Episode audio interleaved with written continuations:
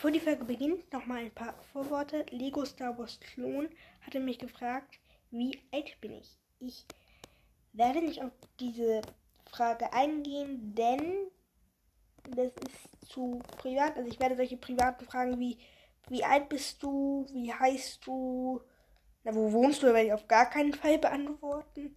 Und sowas alles beantworten und wie ich aussehe. Also ich kann verstehen, warum du den Kommentar geschrieben hast und warum du dich das fragst. Das frage ich mir bei manchen Podcastern auch.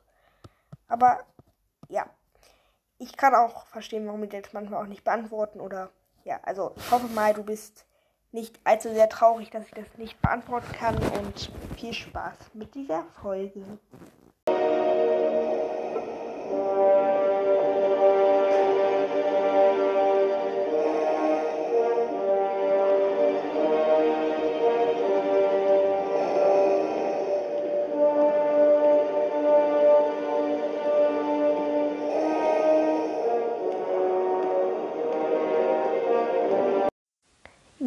Herzlich willkommen zu einer neuen Episode.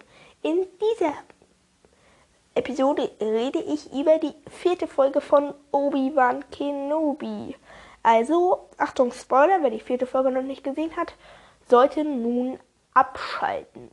Aber wenn ihr gespoilert werden wollt und ich noch nicht gesehen habt, könnt ihr natürlich gerne weiterhören.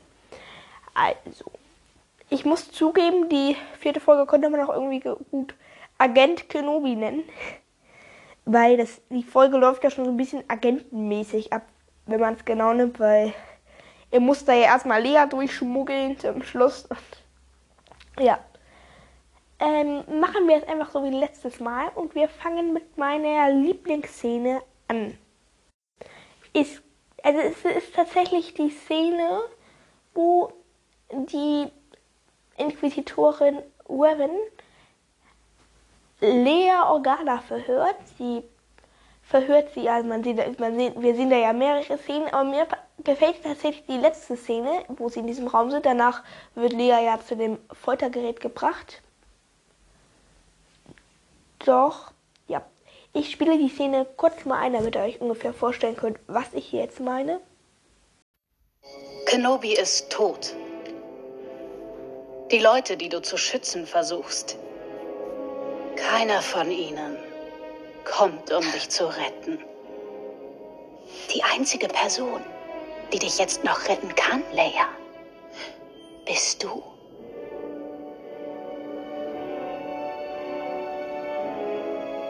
Sag mir, wo sie sind. Wir stehen doch auf derselben Seite. Diese Aufwiegler werden dich auch einfach deinem Tod überlassen. Okay.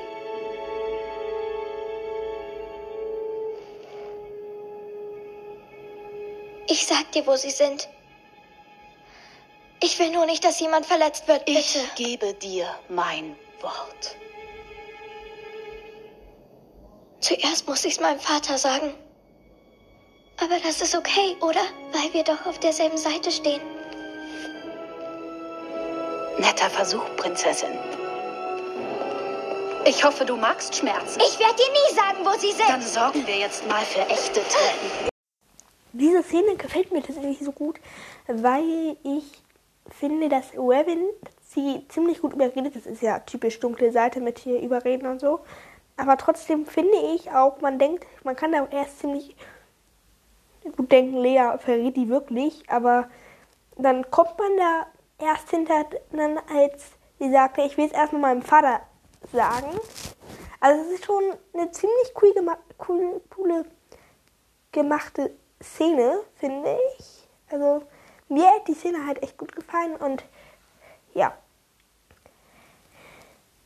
Es gibt ja noch andere viele Szenen. Es gibt zum Beispiel auch die interessante Szene, wie Obi-Wan in die Festung reinkommt. Da muss ja Tala erstmal, wenn sie heimlich die Klappe öffnet und redet immer so heimlich in so ein kleines Mikrofon, während neben ihr die ganzen Offiziere sitzen. Find, fand ich ganz unterhaltsam. Aber was ich auch noch unterhaltsam fand, die Szene, wo sie gerne rein möchte, aber nicht reingelassen wird, die spiele ich auch kurz mal ein. Dann rede ich über die Szene. Kein Zutritt ohne Freigabe. Ich habe Offiziersklasse C. Jetzt, bitte.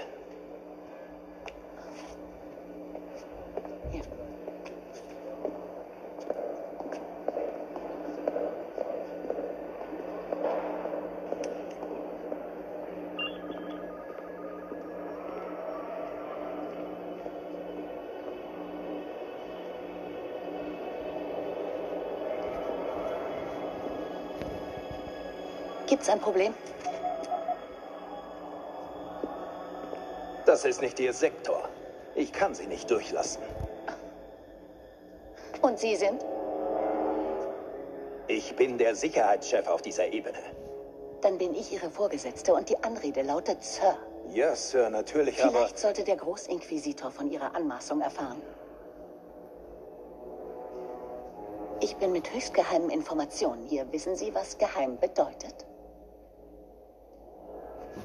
Ja, Sir. Wieso verschwende ich dann meine Zeit mit Ihnen? Ja, Sir, natürlich. Äh, ja, ich fand diese Szene auch mal wieder cool, weil sie ihn auch wieder geschickt überredet, sozusagen. Denn er sagt ja hier kein Zutritt ohne Freigabe. Er kennt ja auch auf seinem Monitor, ich, äh, dass sie nicht rein darf. Ich wusste ja tatsächlich nicht, dass diese, ich habe sie mal als Kugelschreiber gesehen, bis ich mal erfahren habe, dass man in Rabbits immer sieht, dass diese Kugelschreiber als ähm, Erkennungszeichen sozusagen der Offiziere sind. Das sehen wir hier auch nochmal schön. Also, ja, ich habe aber erst immer, als ich, ich habe mit Episode 4 angefangen, danach habe ich Epi- Episode 5 gesehen, habe ich erst gedacht, ja, die haben immer Kugelschreiber dabei. Kann ja sein, wenn die sich was notieren müssen auf so einem Zettel, was Darth Vader sagt und das vergessen die dann vielleicht. Wer weiß, das kann man sich ja nicht einmal alles merken, was Darth Vader da einem vorgibt oder so irgend so ein anderer Offizier. Aber ja, ich fand das auch cool. Dann sagt sie ja, dass sie über ihm steht und eigentlich ihm das sagt, äh, also ihm was zu sagen hat. Und ja, war auch, war ehrlich gesagt ziemlich lustig. Ja, das war aber irgendwie auch so ein bisschen die typische Überredungsszene, aber trotzdem hat sie mir wie immer ziemlich gut gefallen. Nun kommen wir zu an einem anderen Story Arc, nämlich die Jedi-Aufbewahrungsstätte. Ich bin mir nicht ganz sicher, ob wir das schon in Jedi Fallen Order gesehen haben, dass dort tote Leichen aufbewahrt werden von machtnutzenden Jedis. Ja, das war mir neu. Die waren ja in so einer Art Kokon eingeschlossen, eingeschlossen und man hat deutlich gesehen, dass sie tot waren.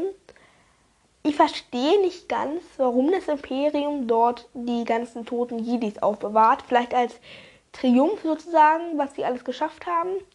Denn das ergibt jetzt nicht ganz so richtig Sinn, weil sie weil die Sith hassen die Jedi und wollen sie alle vernichten. Also ich würde jetzt nicht gerade behaupten, dass sie noch die Ära ein Grab schaufeln.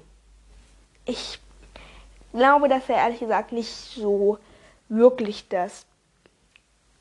Also ja, ich glaube, also ich glaube das nicht, aber ich kann mir das irgendwie immer noch schlecht vorstellen, dass die Sith oder besser gesagt das Imperium einfach tote Jedi-Leichen ihrer Inquisitorenfestung aufbewahrt. Also wenn man es genau nimmt, ist es jetzt ja keine Festung mehr, sondern eine Leichenaufbewahrungsstätte. Auch interessant war der Folterraum. Ich habe ja Jedi Fallen Order nicht gespielt. Leider werde ich aber irgendwann mal auf jeden Fall machen. Vielleicht spiele ich mal, vielleicht spiele ich mal einen zweiten Teil, wenn er rauskommt. Naja, ähm, auf jeden Fall sieht man ja jetzt diese Folterkammer und dort werd, werden ja nicht nur wie Lea Leute gefoltert. Lea wurde ja nicht gefoltert. Ich hätte tatsächlich gedacht, dass Lea vielleicht so ein bisschen gefoltert wird, also so ein paar Stromschläge abkriegt und dann hört es auch schon auf, aber nee, sie kriegt tatsächlich keine Stromschläge ab. Das kriegt sie ja später durch diesen einen Droiden im Todesstern, der Folterdroide.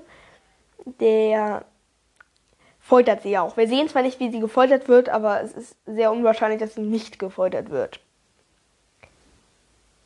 Trotzdem werden in dem Raum, vermute ich, auch öfters die Jedi gefoltert, die erst Jedi waren und so zu Inquisitoren wurden. Also ich bin mir gar nicht so sicher, äh, ich bin mir gar nicht so sicher, ob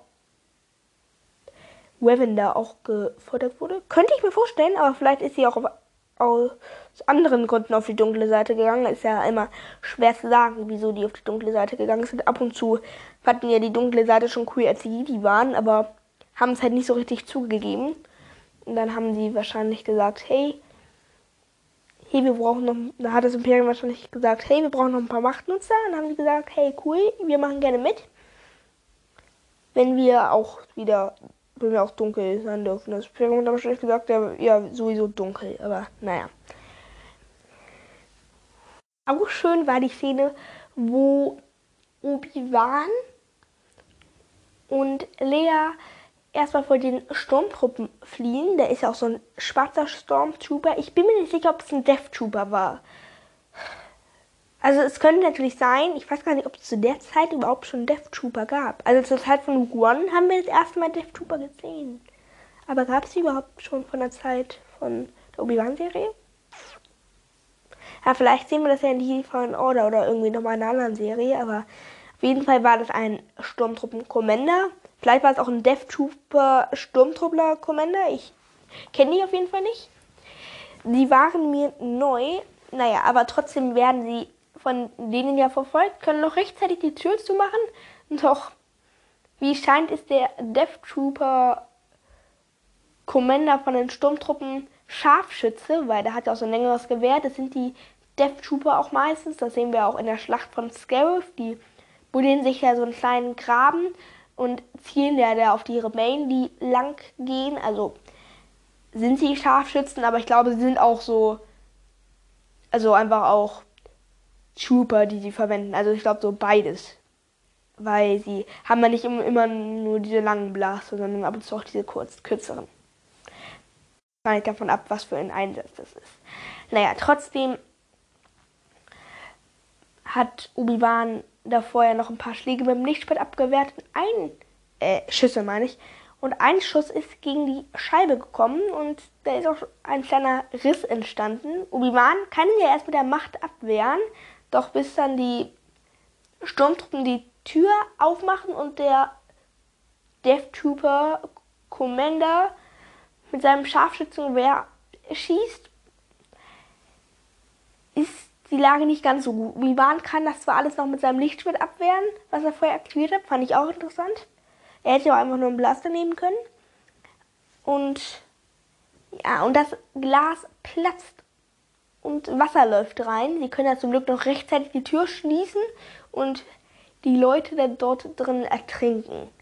Ja, es läuft ja auch schon ein bisschen Wasser dort raus. Nur die Frage ist, es ist jetzt hinterher die ganze Festung unter Wasser gesetzt, weil dieses Fenster kann ja jetzt schlecht re repariert werden, ohne dass da die ganze Festung unter Wasser steht. Also,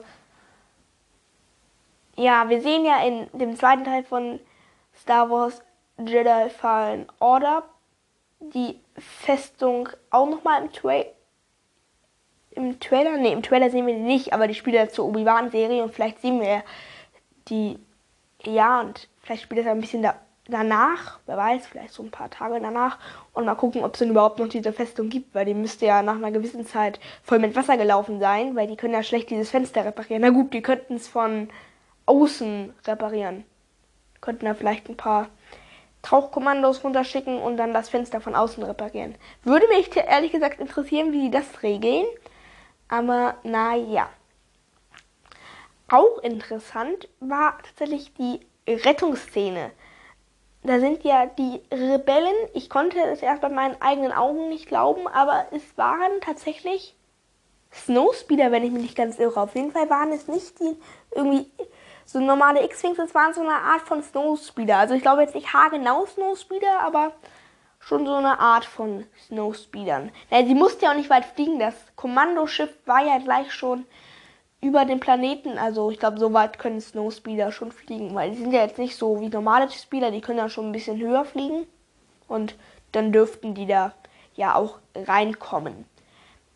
Auch schön war, dass die Inquisitorin Revan ja erst von Vader gewirkt wird. Also Vader kommt ja an.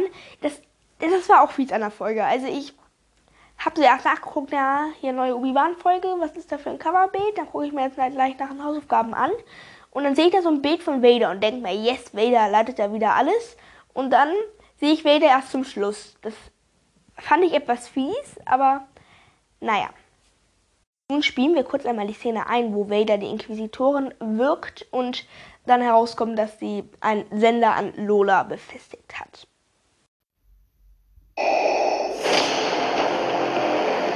Du wurdest davor gewarnt, was ein Scheitern bedeuten würde. Ich werde deine Schwäche nicht länger tolerieren.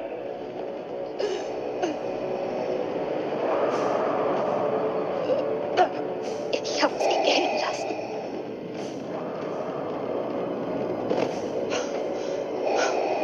Ich habe einen Peilsender auf ihrem Schiff platziert. Bald wissen wir, wo sich das Netzwerk und Kenobi befinden.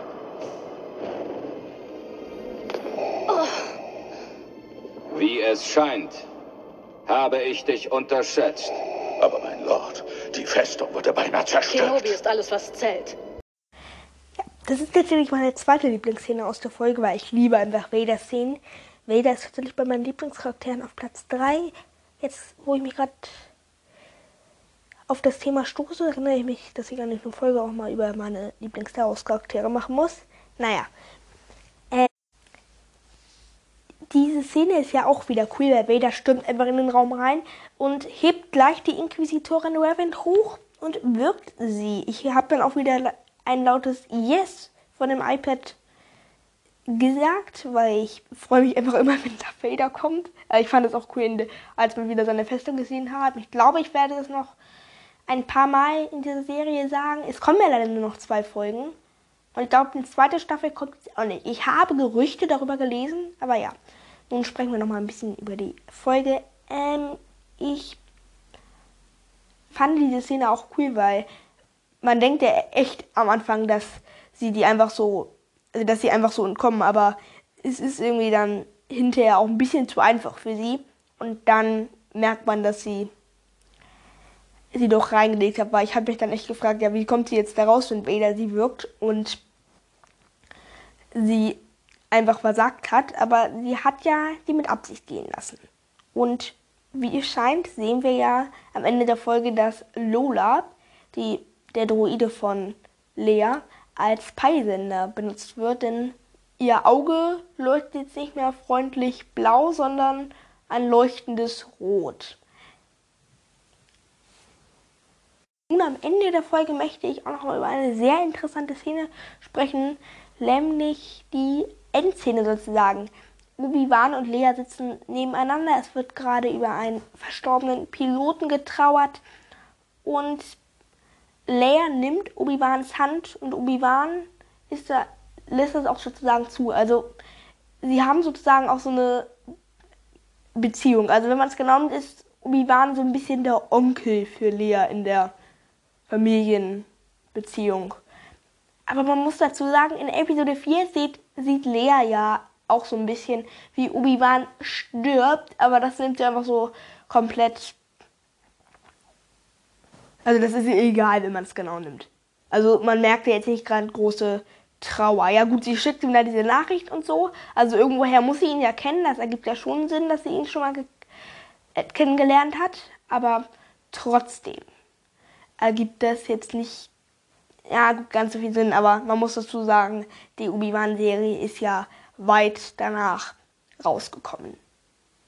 Gut, das war es natürlich auch schon mit meiner Besprechung. Aber bevor wir mit der Folge enden, an dem Tag, wo die neue Obi-Wan-Folge rauskam, gab es noch eine andere Serie, die gestartet ist. Nämlich die Marvel-Serie Miss Marvel. Ich weiß, Marvel finden ein paar von euch nicht ganz so spannend, aber ich möchte ganz kurz über die Folge reden. Ganz kurz. Ähm, nämlich, ich fand sie ziemlich lustig. Ich habe sie nach Obi-Wan geguckt. Ich hatte Glück und, durfte zwei Folgen gucken. Juhu. Äh, ja, und ich, also ich habe Obi-Wan natürlich als erstes geguckt, weil das für mich immer nochmal am wichtigsten war. Star Wars und so. Marvel kommt immer ein bisschen danach, aber ist auch immer sehr wichtig. Und ich habe so vom Trailer her gedacht, ja, wird vielleicht okay. hm, ich weiß nicht, wird glaube ich jetzt nicht mega toll, aber sieht auch ein bisschen komisch aus. Aber dann habe ich die erste Folge gesehen und die ist einfach, also ist sehr lustig. Also alle, die jetzt vom Trailer gedacht haben, oh, ist scheiße, guckt da mal in die erste Folge, Folge rein. Die ist eigentlich ziemlich lustig. Ist jetzt nicht so wie Spider-Man, also mit Peter Parker und so, aber auch ein bisschen. Also es ist schwer zu sagen, aber ja, ist irgendwie auch sehr lustig. Nun, jetzt würde ich sagen, möge die Macht mit euch sein.